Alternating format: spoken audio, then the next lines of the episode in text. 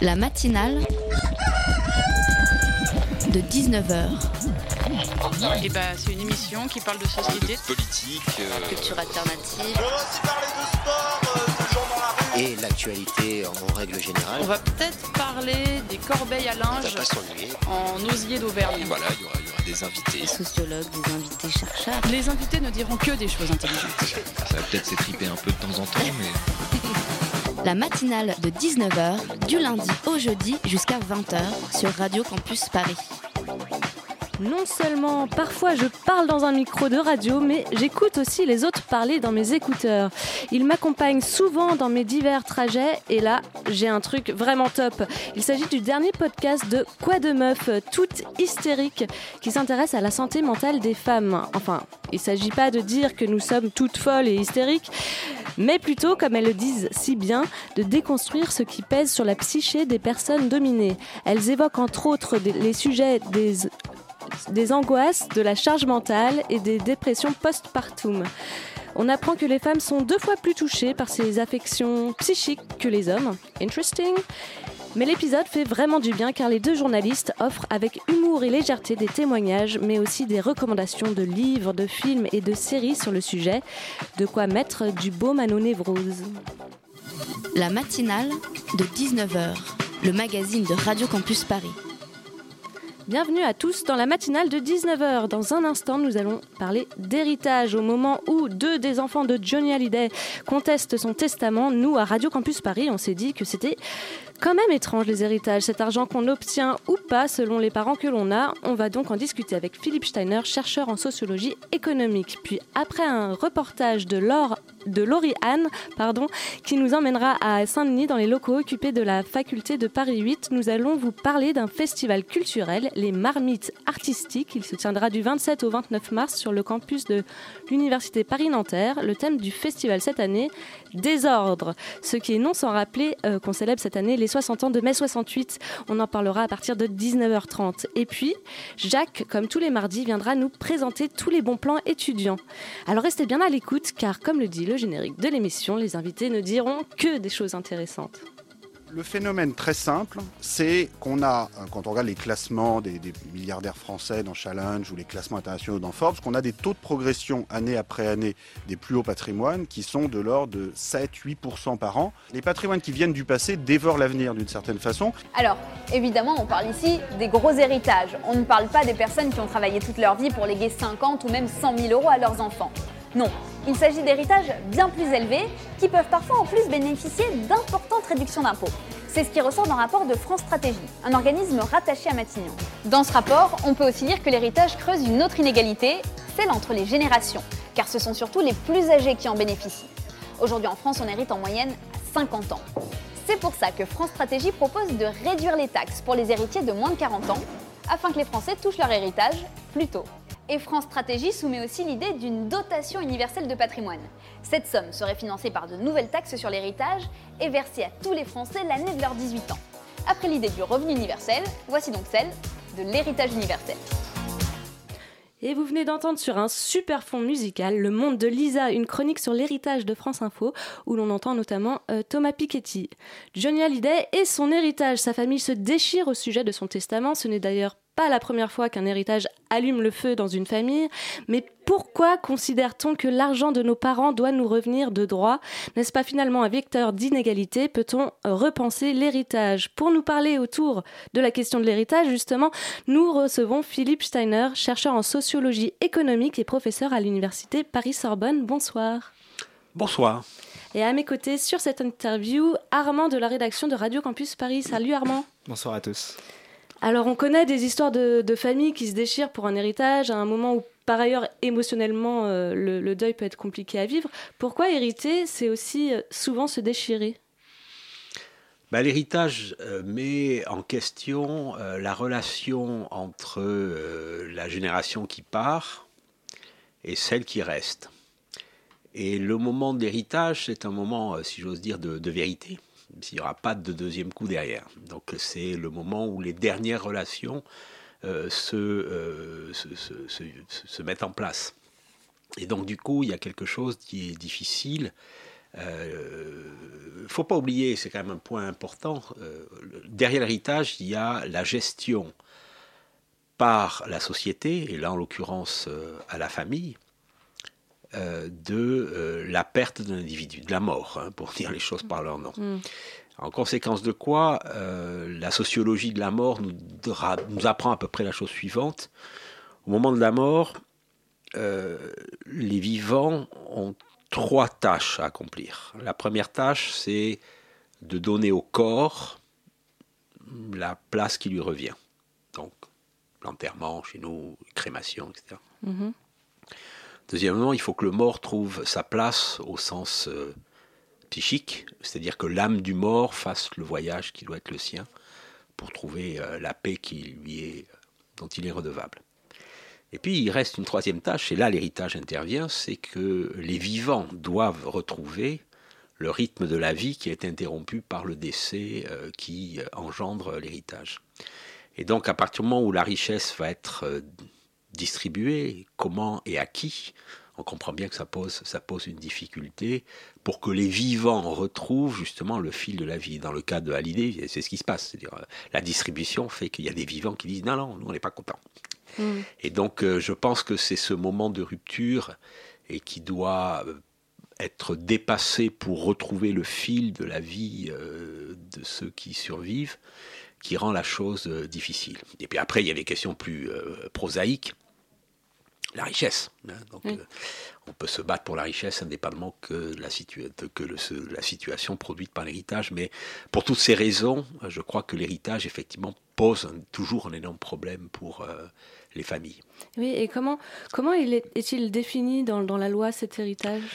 Alors l'héritage est défini euh, par la loi euh, dans un moment très particulier de la vie, euh, enfin de l'histoire française, puisque c'est basé sur la, création du Code civil en 1804.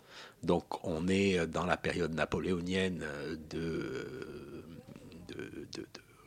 réhabilitation, d'une certaine façon, si on suit l'interprétation de Tocqueville, de l'Ancien Régime. Donc on recrée un, régime stable de la vie économique et sociale.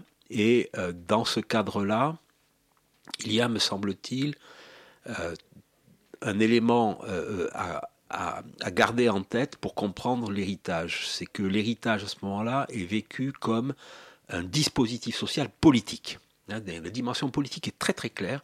C'est pas un contrat comme euh, les contrats d'achat, de vente, etc. ou de louage. Non, c'est une décision politique. Et elle est politique, me semble-t-il, pour euh, deux raisons.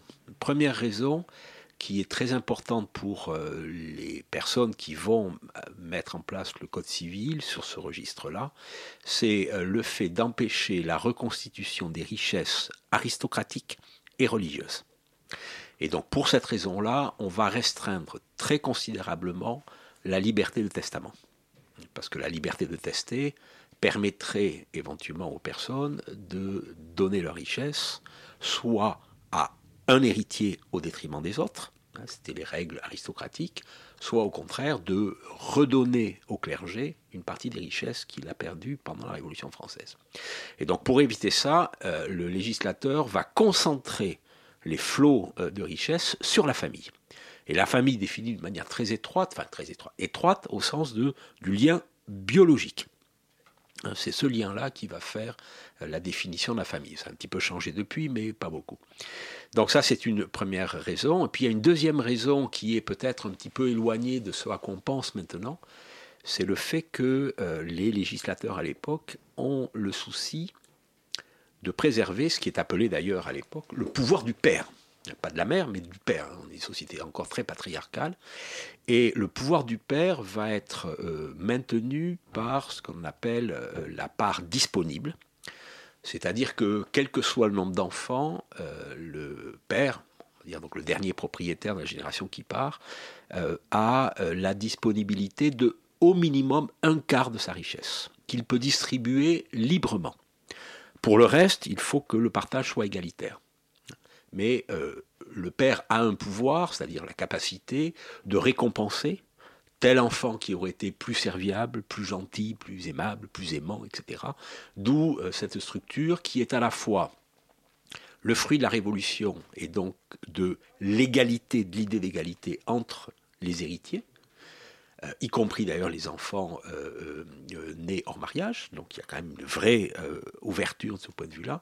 Mais ensuite, il y a une forme de concentration des, des, richesses sur la famille d'une part, pour les raisons que je viens d'évoquer, et d'une liberté limitée mais réelle accordée au père pour justement pouvoir peser par la dévolution de la richesse sur, sur ses enfants. Voilà en gros euh, mm. l'idée euh, qui a conduit euh, à l'héritage tel qu'il est toujours mm. en cours. Je voulais poser une question à propos des, des dettes. Est-ce qu'on peut aussi hériter des dettes Ah oui, bien sûr. Bien sûr. Et alors, comment ça se passe? Je voulais savoir parce que est-ce que l'on sait, euh, avant d'accepter un héritage, si l'on va hériter de dettes ou de biens? Ou alors c'est la surprise? Euh, Alors, il y a une partie de surprise, mais euh, il existe un, dispositif qui est l'héritage sous réserve d'inventaire. Ah, donc, du coup, on peut dire bah, je veux savoir un peu de quoi il s'agit avant de, s'engager, parce que sinon, on hérite effectivement de, des dettes comme on hérite hmm. des, des, des, richesses. Alors, anecdotiquement, par rapport à, à l'histoire que je viens d'évoquer rapidement, mais d'une manière très prégnante maintenant. On a le cas euh, très euh, dur de certaines familles euh, relativement peu argentées à qui on conseille de refuser l'héritage parce que les parents ont été pris en charge par les structures d'accompagnement du style EHPAD et compagnie pour des personnes dont la vie était très lourde et donc prise en charge par, par les structures donc, de dépendance. Ça coûte très cher.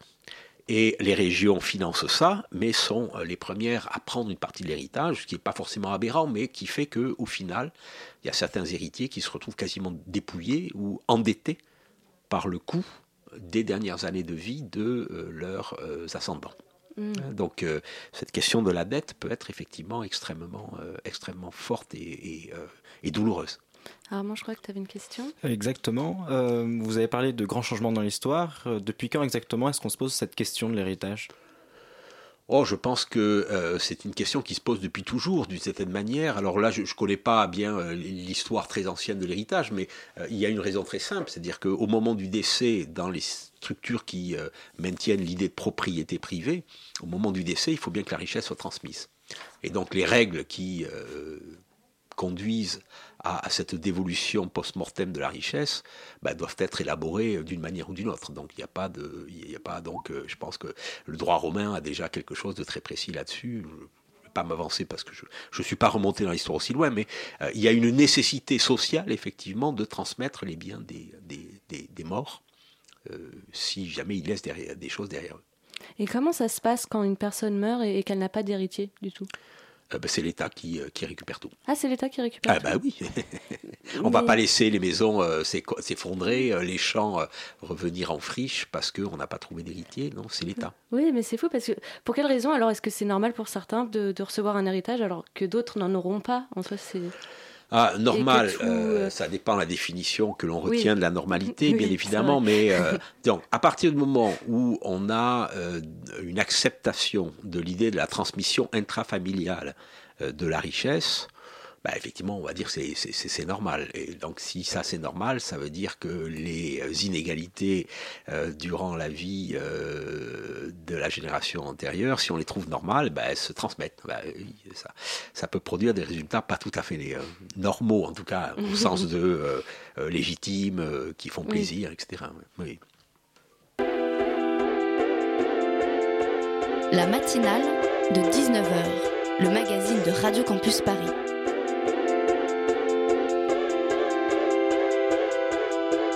My.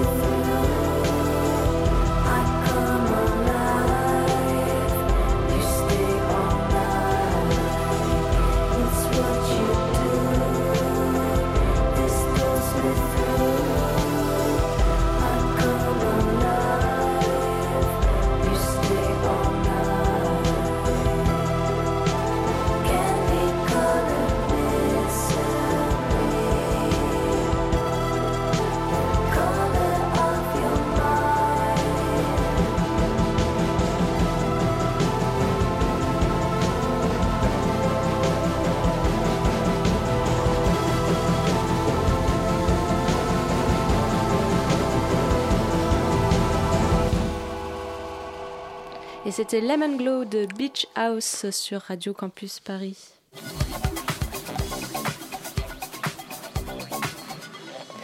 Est de retour en plateau avec Philippe Steiner, chercheur en sociologie économique, pour parler autour de la question de l'héritage. Donc Armand, je, crois que tu avais une question. Eh bien, j'en ai deux précisément. Euh, une première à propos de l'État. Est-ce qu'il prend beaucoup dans la part de l'héritage? Et euh, la seconde, euh, est-ce que s'il prend beaucoup, ne vaut-il mieux pas le dépenser de son vivant et en faire profiter à ses enfants ou à soi-même avant de mourir? Hmm. Alors la, la, pression en quelque sorte que l'État va exercer sur les, sur les héritages, euh, euh, il faut déjà savoir que par exemple au 19e siècle, cette pression est très très faible. Hein. la, fiscalité euh, sur l'héritage est de l'ordre de 1 à 2% donc c'est c'est très très faible. Les économistes libéraux n'y font pas mention. C'est pas un problème. Ça va commencer à devenir un problème à partir du moment où on va taxer les héritages. Ça, ça commence au début du 20e siècle et ça va monter. Bon, les travaux de Piketty sont très très clairs là-dessus. Ça va monter jusque dans les années 1950, jusqu'en gros plateau euh, assez long 1980. Et là, on observe un double mouvement, un mouvement massif dans les pays du style euh, Angleterre, États-Unis, Allemagne, de baisse des taux marginaux supérieurs de la fiscalité. Euh, est-ce qu'on peut expliquer les... Ouais, c'est-à-dire sur la, euh, la dernière tranche de votre richesse que vous transmettez à ce moment-là, quel est le taux d'imposition qui, qui s'applique? C'est-à-dire, sur, en gros, sur les 100 000 premiers, l'impôt est égal à zéro, sur les 100 000 suivants, ce sera 10%, les 100 000 suivants, et quel est le taux maximal? Et euh, c'est des choses assez hallucinantes. Euh, peut-être pour mémoire, au, au, au Royaume-Uni, dans les années 1970, le taux maximal d'imposition sur la dernière tranche pouvait atteindre 85%. Waouh Sur l'héritage Ouais. Mais euh, le taux marginal, donc sur la dernière tranche, hein, les autres étaient taxés beaucoup moins bas, mais sur les très très gros héritages, la ponction de l'État était très faible. Et à l'heure actuelle, en Grande-Bretagne, ce taux est passé à 35%. Attendez, euh, si j'ai bien compris, 85% l'État prenait non, l'État prend 85% au-delà de la somme euh, maximale. Oui, ça Donc c'est ça. Et aujourd'hui 35. Et, aujourd'hui 35. En Angleterre, pourquoi? Eh ben, C'est parce qu'il y a un mouvement euh, global, euh, comment dire, favoriser le capital. À partir du moment où vous taxez moins, ben, le capital est transmis d'une génération à une autre sans être ponctionné par, l'État. Donc on a un premier mouvement qui est celui-là, qui aboutit d'une certaine manière avec George Bush, euh, George Jr. et euh, Donald Trump à l'heure actuelle, à l'abolition euh, souhaitée par l'un et évidemment en phase d'être réalisée par l'autre, de ce qui, la disparition de ce qui s'appelle la death tax, la taxe sur la mort, qui est en fait une, taxe sur le transfert de richesse, parce qu'il faut changer le nom des propriétaires, donc il y a des taxes qui sont, qui sont associées. Donc ça c'est une, une, une raison. Euh, dans le cas français, euh, les taux sont au contraire croissants depuis euh, une quarantaine d'années, mais la base sur laquelle le taux porte est, diminuée. C'est-à-dire que maintenant, il y a une franchise en deçà de laquelle vous ne payez pas d'impôt au moment de l'héritage. Mais c'est environ 150 000 euros par enfant. D'accord. Et c'est uniquement au-delà que les gens vont être taxés. Donc la part de l'État est sensible sans être finalement très très lourde. D'accord. Et euh, donc, j'avais l'impression aussi que Macron a répété lors de sa campagne euh, ne pas être un héritier. Euh, est-ce que c'est mal vu d'être un héritier aujourd'hui? Bah écoutez, si j'avais hérité d'une grosse somme, je dirais c'est dommage que ce soit mal vu, mais je pense que là les positions des uns et des autres dépendent de leur, de leur situation et surtout dépendent, me semble-t-il, d'une vision qu'ils peuvent avoir sur les transmissions héréditaires. Alors pour revenir un petit peu à, l'aspect historique initial, comme je vous l'ai dit, euh, l'héritage est conçu pour éviter la reconstitution des grandes fortunes aristocratiques et, et religieuses. Donc l'héritage est vu comme un moyen de morceler les, les richesses et de les distribuer pour créer, c'est le but, une classe moyenne.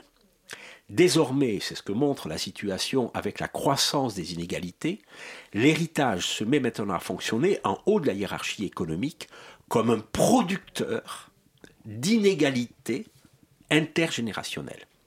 Et là, par exemple, là, j'ai des données de, Piketty sur euh, cette question-là. Depuis les années 60, euh, 1910-1930, on voit croître, et notamment là, des dernières euh, décennies, le nombre de, personnes qui reçoivent comme héritage le revenu d'une vie d'activité. C'est-à-dire, je reçois comme héritage plus que ce que je gagnerais en travaillant toute ma vie. Et, à l'heure actuelle, on est dans des chiffres qui sont de l'ordre de, euh, de 10-12%. Euh, 10-12% donc de la génération reçoit un héritage. Ce qui est beaucoup ou pas Qui est supérieur à ce qu'ils vont recevoir par une activité standard de travail. Mais 10 ou 12%, c'est... De la nouvelle génération. Oui, est-ce que est-ce que c'est un chiffre énorme ou... Bah euh, oui, parce que euh, vous rendez compte, vous recevez à titre d'héritage plus que ce que vous recevez en tant que euh, travailleur. Donc ça veut dire qu'il y a des gens dont la vie, d'une certaine manière, est confortablement assurée, mm. indépendamment de leur productivité, indépendamment de leur contribution à la société. Euh, je sais pas, c'est comme ça que vous avez été élevé par vos parents, vous Mais c'est marrant parce que je me dis, c'est justement l'inverse de, de, l'image de Macron euh, qui est le self, qui se dit un self-made man, qui, euh, enfin, dans la société, c'est ce qui est valorisé aujourd'hui. J'ai gagné par le travail, et, et c'est marrant parce que là, c'est l'inverse. Oui, alors bon, il faut, faut, faut relativiser parce que les, les, les, choses peuvent être vues de deux manières. Il y a effectivement dans les, dans les études qui sont faites à l'heure actuelle un double mouvement. Un premier mouvement qui montre un changement des grandes, grandes fortunes. Et on voit arriver effectivement avec le, nouvel Internet, etc., l'économie autour d'Internet, de nouvelles grandes fortunes, alors les plus connues, et puis des, des, des, des fortunes grandes mais un peu plus faibles. Euh, donc il y a un changement au niveau de l'élite, mais par contre résistent aussi très fortement des gens qui sont des héritiers depuis deux, trois générations de très très grandes fortunes. Et donc, pour revenir à ce que je disais, on voit de nouveau se créer des formes d'aristocratie de la richesse pour lesquelles l'héritage est l'élément essentiel de leur maintien en, haut de la, de, la, de la pyramide des patrimoines et des revenus. Euh, mais euh, l'égalité, c'est quand même euh, une de nos, enfin c'est quand même dans la devise française. Est-ce qu'il n'y a pas des méthodes pour, des méthodes pensées pour pouvoir repenser ce système d'héritage? Bah, la fiscalité est un de ceux qui est le plus, le plus évident, mais à l'heure actuelle, il n'a pas véritablement prise. On a plutôt tendance à diminuer la fiscalité et à aider les, les premiers de cordée à, monter plus vite. Euh, on attend qu'ils permettent aux autres de montrer plus vite, mais ça, c'est loin d'être évident. Donc, euh, de ce point de vue-là, la fiscalité ne semble plus euh, très, très active. Et c'est justement un des grands regrets qu'on peut avoir hein, à l'heure actuelle de ne pas fiscaliser plus cette affaire. Cela étant, il reste toujours, la fiscalité a toujours mauvaise, mauvaise presse hein, pour beaucoup de gens. Et d'autre part, il n'est pas facile de trouver des alternatives à la transmission euh, héréditaire. Il me semble qu'une des plus euh, percutantes, c'est celle qui a été proposée par euh, mon collègue Emmanuel Doquès, qui est professeur de droit à, Nanterre, qui lui propose en gros quelque chose qu'il appelle la, richesse fondante ou le patrimoine fondant. Au moment de l'héritage, ce que vous avez conservé comme richesse, vous n'en disposez pas et l'État euh, en, aura non pas l'usage, mais va mettre en place des procédures qui permettent de le redistribuer dans la société. Et l'idée qu'il avance à ce moment-là, c'est de faire un, un système d'enchères. Une dernière question.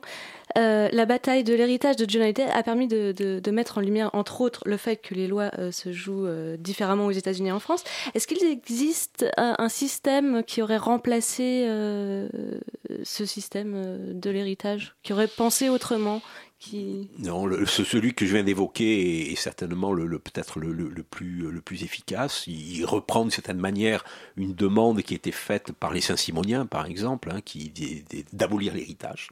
Qui était la dernière grande inégalité à leurs yeux, ce qui n'est pas faux. Euh, mais eux, ils ne trouvaient pas un, moyen de distribuer la richesse. La, question de, de, de, des enchères, si jamais on a cette logique économique en tête, elle, est pas mal, parce que ça veut dire qu'il y a, par exemple, un, bâtiment dans Paris ou euh, des champs euh, qui sont partie de, cet héritage. Celui qui enchérit, c'est celui qui est le, capable d'en tirer le plus productivement pour le reste de la société, donc ça pourrait être une solution. Très bien, merci Philippe Steiner de nous avoir éclairé sur euh, toutes ces questions d'héritage et d'avoir accepté euh, de venir nous parler sur Radio Campus Paris. Euh, vous pourrez retrouver par ailleurs toutes les informations sur radiocampusparis.org.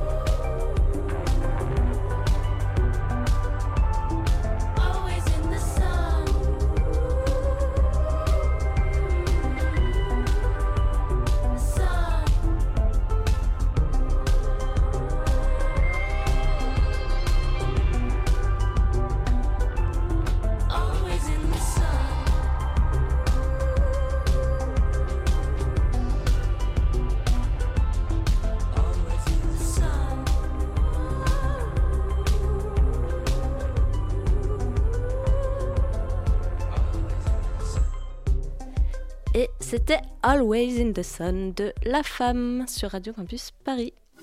La matinale de 19h sur Radio Campus Paris.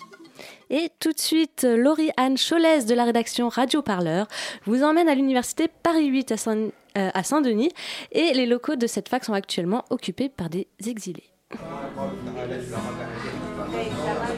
Moi, je m'appelle euh, Anna. Et bah, du coup, moi, je suis étudiante à Paris 8. Et, euh, et je suis venue euh, ici pour soutenir euh, le projet d'occupation des salles du bâtiment A. Et Larynx, et aussi étudiant à Paris 8. Il y, a- il y a combien de salles occupées là aujourd'hui?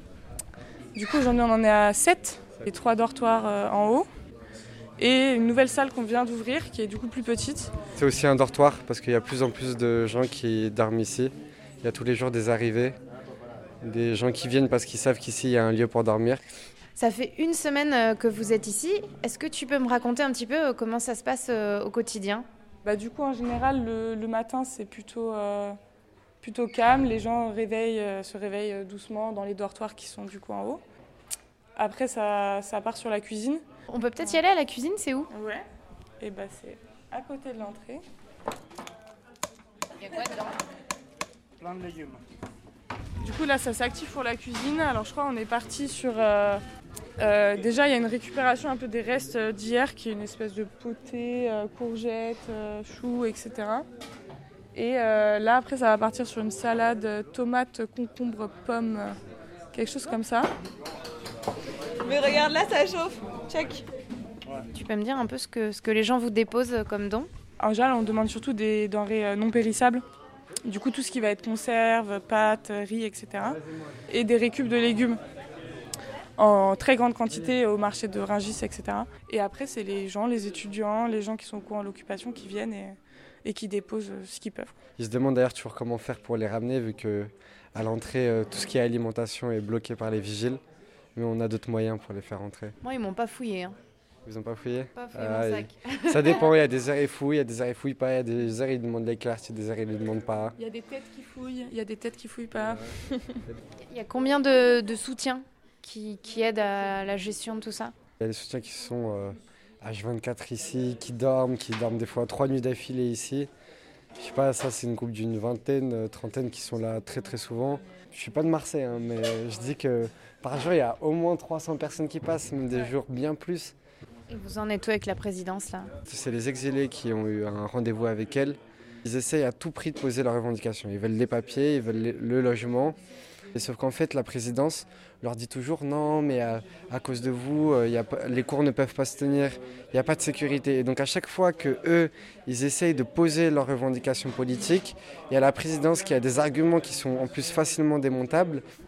Bah, la présidence en soi, elle n'est pas contre. euh, au contraire, elle est c'est même pas qu'elle n'est pas contre, c'est qu'elle elle soutient euh, l'initiative de, euh, loger des migrants dans les universités. Après, elle, est embêtée parce qu'elle a une pression énorme de plein de professeurs, de la préfecture, de, certaines personnes, quoi. On nous dit aussi, bah, pourquoi c'est toujours à Paris 8 que ça se passe, pourquoi, pourquoi vous le faites pas dans le centre de Paris, nous on est une université pauvre et blablabla, et pourquoi vous le faites pas à Sciences Po, à l'ENS, à l'EHESS. Euh, et on leur répond que ça va venir. Nous, nous l'ambition finale, ce serait vraiment ça. Ce serait que euh, dans toutes les facs de région parisienne, euh, il y ait une, deux, trois salles qui s'ouvrent pour loger des migrants euh, à la rue. Et qu'il n'y a que ça qui pourrait permettre euh, qu'il n'y ait plus des milliers de personnes dehors. C'était un extrait du reportage de Laurie-Anne Cholez à retrouver en intégralité sur radioparleur.net. La matinale de 19h. Dans cette seconde partie d'émission, nous allons nous intéresser à un festival, les Marmites Artistiques, qui va se dérouler du 27 au 29 mars à l'Université Paris-Nanterre. Le festival est organisé par les étudiants sur le campus et les entrées seront, libres. Et comme mai 68 va avoir 60 ans et que Nanterre est connu pour avoir été le lieu où tout a commencé, le festival s'attelle pour sa 13e édition au thème du désordre, écrit en majuscule avec le mot ordre entre parenthèses. Pour en parler, nous recevons Léna, la vice-présidente de l'ASSO qui organise le festival et coordinatrice du festival. Bonsoir. Bonsoir. Et Lise, la responsable communication. Bonsoir. Bonsoir. Et vous êtes par ailleurs toutes les deux étudiantes à, à l'université Paris-Nanterre. Et à mes côtés, pour m'épauler sur cette interview, Elodie de la rédaction. Euh, salut Elodie. Salut. Alors le nom, les marmites artistiques, euh, pour, pourquoi les marmites? Alors en fait, euh, les marmites artistiques, c'est un festival qui existe depuis 13 ans. chaque année, c'est la promotion du master conduite de projets culturels qu'organise ce festival. Et donc, en fait, les marmites artistiques, c'est le nom de ce projet. donc, chaque année, donc, les étudiants font des marmites artistiques, ce qu'ils ont envie, en fonction bah, de, leur, euh, de leur désir, des questions politiques euh, qui peuvent traverser euh, l'actualité. Bien dans le micro parce que sinon on entend mal. voilà.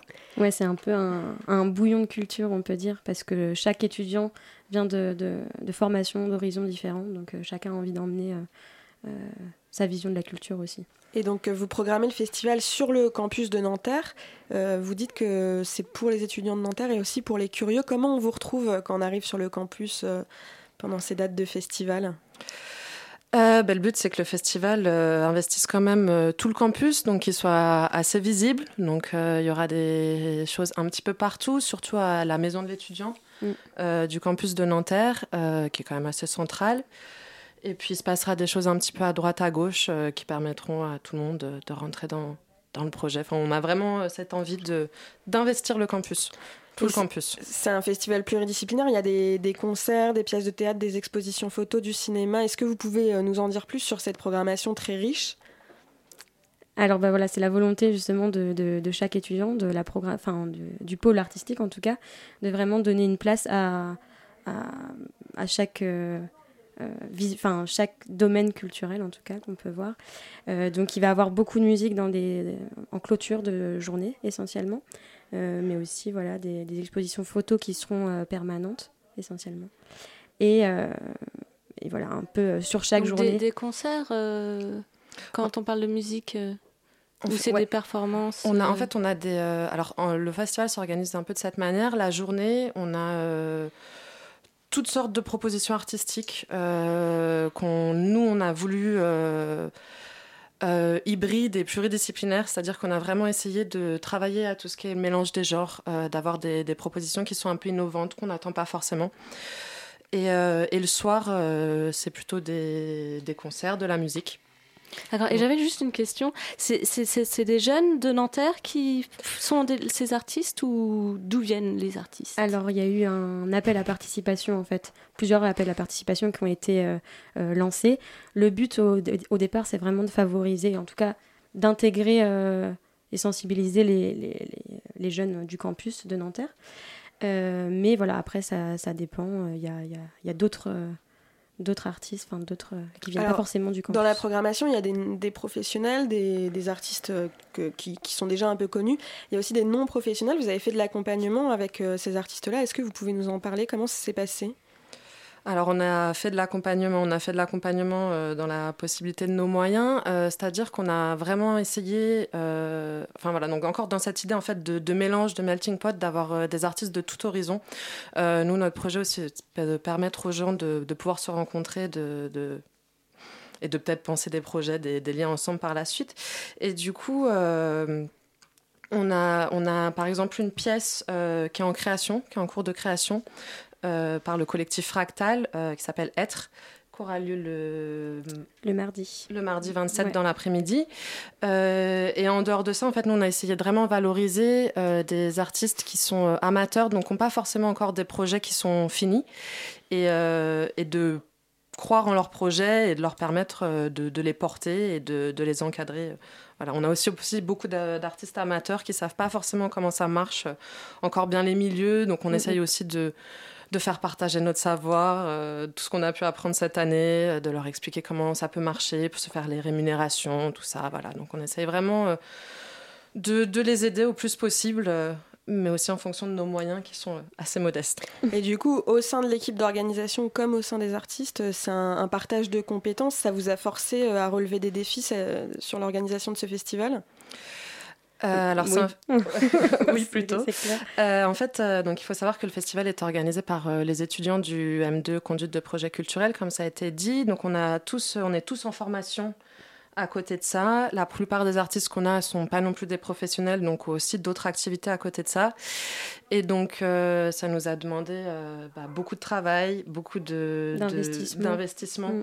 Euh, finalement, la temporalité du festival, ça va très vite. On travaille dessus depuis septembre, donc ça fait que six mois. Six mois, ouais. Euh, quand on arrive en septembre, on se connaît, on se connaît tous pas. Et, euh, et donc, euh, ouais, ça demande beaucoup d'efforts et beaucoup de travail, mais on est euh, assez fiers euh, du Ouais. résultat auquel on arrive. Et c'est du coup c'est vraiment professionnalisant et c'est C'est professionnalisant, oui, parce qu'on se met dans.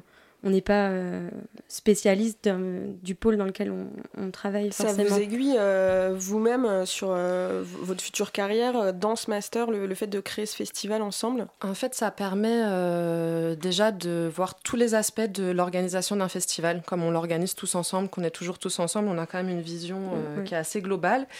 Et euh, donc, ça permet de toucher à tout et de pouvoir aussi euh, se tester de manière vraiment professionnelle. C'est pas comme euh, dans le cadre d'un stage où on a des, des responsables, où il y a des gens qui, qui s'occupent de nous, qui nous disent quoi faire, comment faire. Non, là, on est obligé de tout faire par nous-mêmes. Et du coup, je pense que ouais, c'est très formateur, mais même euh, personnellement. euh, de, Ouais, de de- au niveau de, de la confiance en soi, de tout ça, d'être sûr de, de nous, euh, je pense que ça, Mm. ça aide beaucoup. Ouais. Sortir d'une zone de confort, peut-être aussi, euh, sur certains points.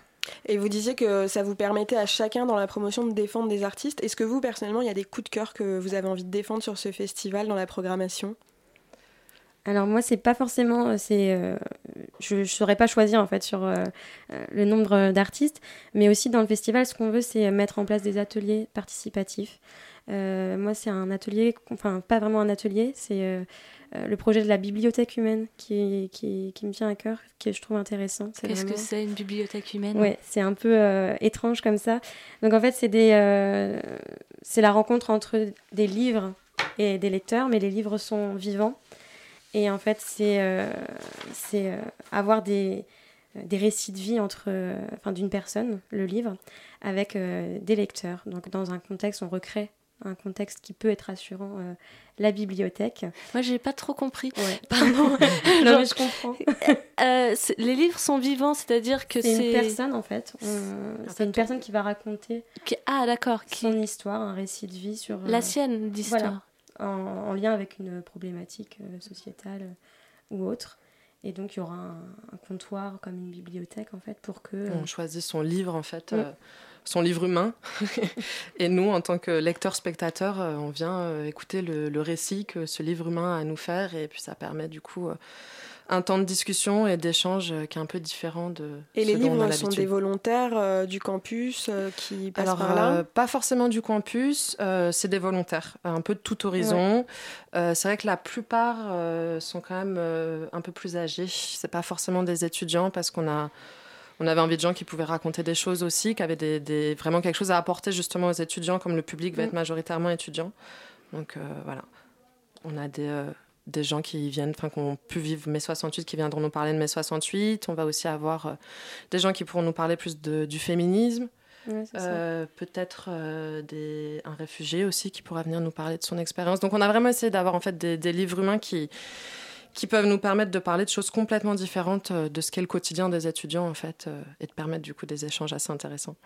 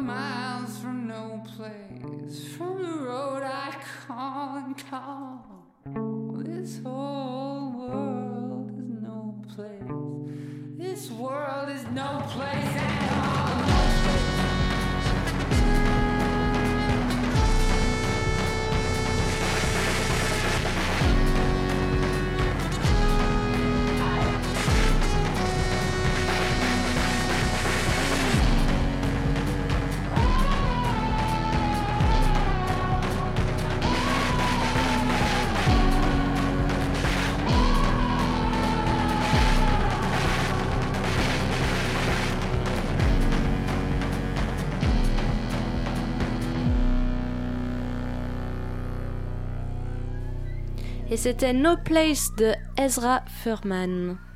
La matinale de 19h du lundi au jeudi jusqu'à 20h sur Radio Campus Paris. Et on est de retour pour cette seconde partie d'interview avec Léna et Lise pour parler du festival Les Marmites Artistiques, un festival culturel sur le thème des désordres qui se déroulera à partir du 27 mars sur le campus de l'université Paris-Nanterre. Elodie, je crois que tu avais une question. Vous avez du coup créé un festival euh, complètement étudiant, libre de toute euh, structure, de toute institution. Est-ce que vous avez eu l'impression d'être plus libre euh, dans vos choix, plus proche des, des passionnés d'art ou plus proche de votre passion artistique et du de votre plaisir en fait? Alors, euh, si je peux me permettre, on n'est pas complètement libre de toutes les institutions. Euh, on est quand même hébergé par la fac de Nanterre. Donc, euh, c'est quand même grâce à l'université de Nanterre que ce festival est organisé. Donc, on est en fort lien avec eux. En plus de ça, nous, on a aussi eu à cœur cette année de travailler avec les acteurs locaux du territoire de Nanterre et de travailler donc avec eux. Après, là où est-ce que moi je peux exprimer, euh, mais c'est très personnel, hein, que je me suis sentie libre dans ce projet, c'est que c'est effectivement la première fois. euh, je pense qu'on mène tous un projet d'une telle ampleur et euh, je pense qu'on en est tous très fiers et que ça donne la possibilité effectivement à, à tout le monde d'avoir son petit espace de liberté et de programmation et de pouvoir dire les choses et faire les choses qu'on a tous envie de faire étant étudiant dans la culture. Voilà. Et vous parliez justement des, des liens avec les institutions. Le but du festival, c'est aussi de créer des liens entre les étudiants, euh, de, de les faire apprécier euh, certaines euh, propositions artistiques auxquelles ils n'auraient pas pensé. Oui, bien sûr. Puis la fac de, de Nanterre est, est- est grande en fait. On y passe, c'est un lieu de passage aussi essentiellement. Donc c'était vraiment de créer un, un, un événement sur le campus euh, pour, pour les étudiants. Donc on, on a envie de... Et justement, pour vous faire connaître, vous avez eu des propositions un peu euh, atypiques euh, envers les étudiants. Ça a bien fonctionné? Bah oui, depuis le mois de janvier, là, on, on mène euh, tous les mardis un, un café éphémère. qu'on essaie, on essaie de se placer dans différents endroits de la fac pour faire connaître le festival. Euh, et voilà, donc il y a même un, un triporteur. On s'improvise un peu euh, cuisinier euh, tous les mardis depuis quelques mois. Puis, euh, Vous cuisinez quoi? Par- Ah, ça dépend des, des semaines. Ah, Euh, on, De fait, chacun, en euh, on a fait des crêpes, on a fait des galettes, on a toujours du café, euh, des choses assez simples mais assez bonnes. Et qui, Ouais, oui, ça chouette. fonctionne plutôt bien. Ouais. Puis en dehors de ça, on a aussi vraiment eu une volonté de faire un festival qui a une dimension participative. Donc en fait, on a aussi beaucoup sollicité les étudiants euh, en amont du festival. On a beaucoup de projets qui se sont construits euh, avec les étudiants, beaucoup d'artistes qui ont été piochés par les étudiants. Donc euh, ça a été aussi une façon finalement de nous faire connaître, de donner la place aux étudiants comme ça dans notre festival et de les intégrer dès le début à, toute l'organisation en fait du projet. Ce seront des artistes qui sont déjà appréciés dans le milieu étudiant de, de Nanterre, en fait? Euh, certains, en tout cas, oui, qui sont, qui sont quand même assez connus sur le territoire de, de Sur le Nanterre. territoire de Nanterre plus que sur le campus. Euh, on a pas mal d'artistes ouais, qui viennent de, de Nanterre et même du 92 de manière plus générale. Après, euh, on a aussi des propositions qui sont un peu plus, un peu plus connues, tout ça. Mais notre but, c'était pas forcément de, de faire, euh, d'avoir des artistes connus, d'avoir des artistes qui pouvaient nous amener du monde ou quoi, Mhm. mais plus d'avoir des gens. euh, Ouais, qui sont amateurs, qui sont dans la même situation que nous, un peu en pré-professionnalisation, qui savent pas trop forcément encore, et puis finalement de leur donner euh, l'occasion de, de pouvoir essayer aussi et de pouvoir eux Mm. aussi se confronter euh, à un festival comme ça, enfin de donner la chance en fait euh, à tout le monde.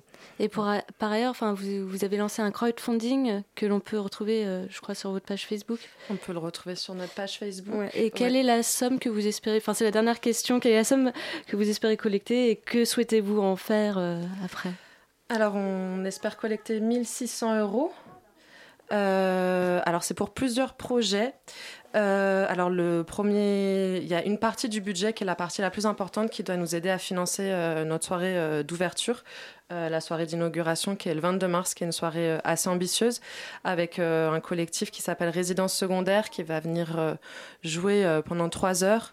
Euh, nous faire un, un DJ set avec tout euh, un mapping et tout un aspect visuel. En lien avec mai 68, En, c'est ça en lien avec mai 68, ouais, le 22 mars, qui est en fait une date très symbolique. euh, c'est la date en fait où les étudiants de Nanterre ont saisi le bureau de la présidence en, en 68. Donc en fait, on peut dire que c'est un peu un des premiers événements qu'on qu'on fait démarrer mai 68. Ouais, Très bien. Euh, Pardonnez-moi, le temps file. Merci Léna Elise d'être venue nous vous. parler du festival Les Marmites Artistiques. Donc je rappelle juste les dates euh, euh, du 27 au 29 mars à l'Université Paris-Nanterre. Et le thème de cette année, c'est les désordres. Vous retrouverez toutes les infos de toute façon sur le site de radiocampusparis.org. La matinale de 19h, le magazine de Radio Campus Paris. Du lundi au jeudi jusqu'à 20h. Si un jour on parle de l'hégémonie de Radio Campus Paris sur la culture dans la capitale, il n'y sera pas pour rien. Voici la chronique de la propagande.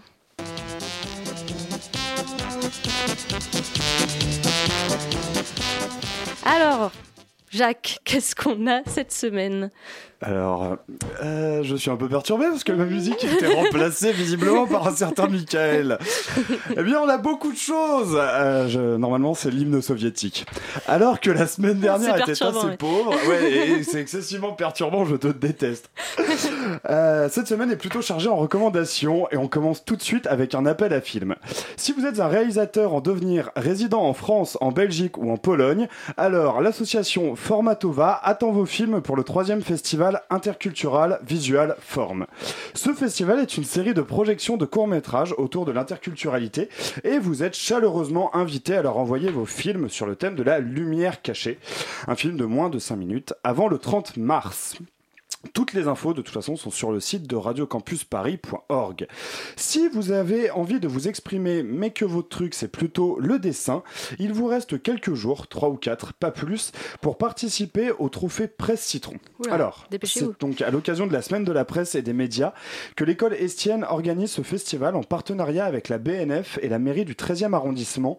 Euh, c'est un double concours qui est ouvert autant aux étudiants qu'aux dessinateurs professionnels et qui a pour objectif de soutenir et de développer le dessin de presse.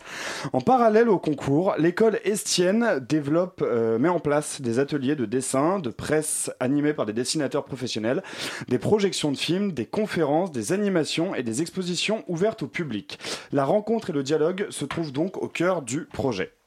Deux bien beaux appels à projet, mais tu n'as rien pour nos amis qui ne sont pas forcément euh, créateurs Alors bien sûr que si, j'ai deux événements qui ont lieu à l'université Paris 1 Panthéon-Sorbonne. Alors le premier s'adresse à nos auditeurs les plus jeunes, car l'université va donc ouvrir ses portes aux lycéens ce samedi. Si vous voulez en savoir plus sur votre orientation post-bac, ça se déroulera donc à l'université Panthéon-Sorbonne de 13h à 17h30. Et le deuxième événement euh, s'adresse lui à, à tout le monde. Et alors comme vous le savez certainement, si vous êtes quelqu'un de bien, jeudi ça sera la journée internationale pour, les droits des femmes. Pas la journée des femmes, pas la journée une culotte achetée, le soutif offert. Non, la journée internationale pour les droits des femmes. Et donc, à cette occasion, l'université bah, Paris 1 Sorbonne, euh, Sorbonne Nouvelle, pas du tout, Panthéon Sorbonne, propose depuis ce lundi et jusqu'au 14 mars la semaine P1PS pour Paris 1 Panthéon Sorbonne pour les droits des femmes. Avec- Hashtag Hashtag P1PS, c'est vrai, j'ai oublié le hashtag. Avec pour ambition d'accompagner et de fédérer les nombreuses initiatives. Cette première semaine témoigne de la volonté de l'université Paris 1 Panthéon-Sorbonne de se saisir de l'enjeu que représente l'égalité entre les femmes et les hommes et d'ouvrir le dialogue sur les différentes problématiques qui y sont liées. Alors il y aura énormément de choses, plus de 40 événements, énormément d'invités et ça risque d'être très intéressant et très sympathique. Et bon, on va pas se quitter sans parler d'un très sympathique au chouettos événement qui commence demain. Une certaine rétrospective, je présume. Exactement. Demain à la BPI, la bibliothèque, pas la banque, commencera le mois des archives de Radio Campus Paris dans le cadre de nos 20 ans.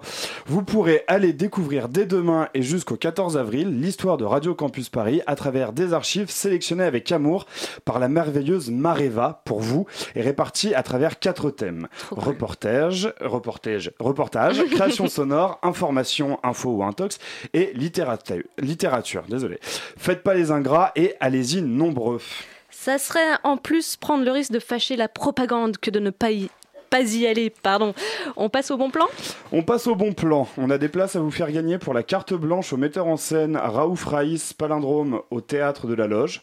On a également des places pour la pièce Getting Attention au théâtre L'Étoile du Nord pour la représentation du 14 mars. Et enfin, mardi prochain, le Palais de la Découverte ouvre son nouvel espace dédié à l'informatique et aux sciences du numérique. Et je vous dis à la semaine prochaine. Merci Jacques euh, pour euh, tous ces bons plans. Et tu clos à nouveau cette matinale. Merci Tiffany qui a été à la Réal, à Armand et Elodie pour les co-interviews, Lauriane de Radio Parleur pour son reportage, Jacques pour sa chronique et merci à Nina et Elsa à la coordination de l'émission. D'ici une heure, vous pourrez retrouver l'émission en podcast sur le site internet radiocampusparis.org. La matinale de 19h revient demain, mais tout de suite, c'est le placard. Salut Camille Salut Anna Alors de quoi vous allez nous parler ce soir? Eh ben, Dans le placard, on va faire le tour de l'actualité du mois qui vient de s'écouler. On va évidemment vous parler des Césars et des Oscars du week-end qui vient de passer et plein d'autres sujets plus ou moins euh, funky. Voilà, on arrive tout de suite là d'ici deux minutes, donc vous restez avec nous. On Trop arrive, bien. on est prêt. on, on bouge pas, alors on reste à l'écoute de Radio Campus Paris.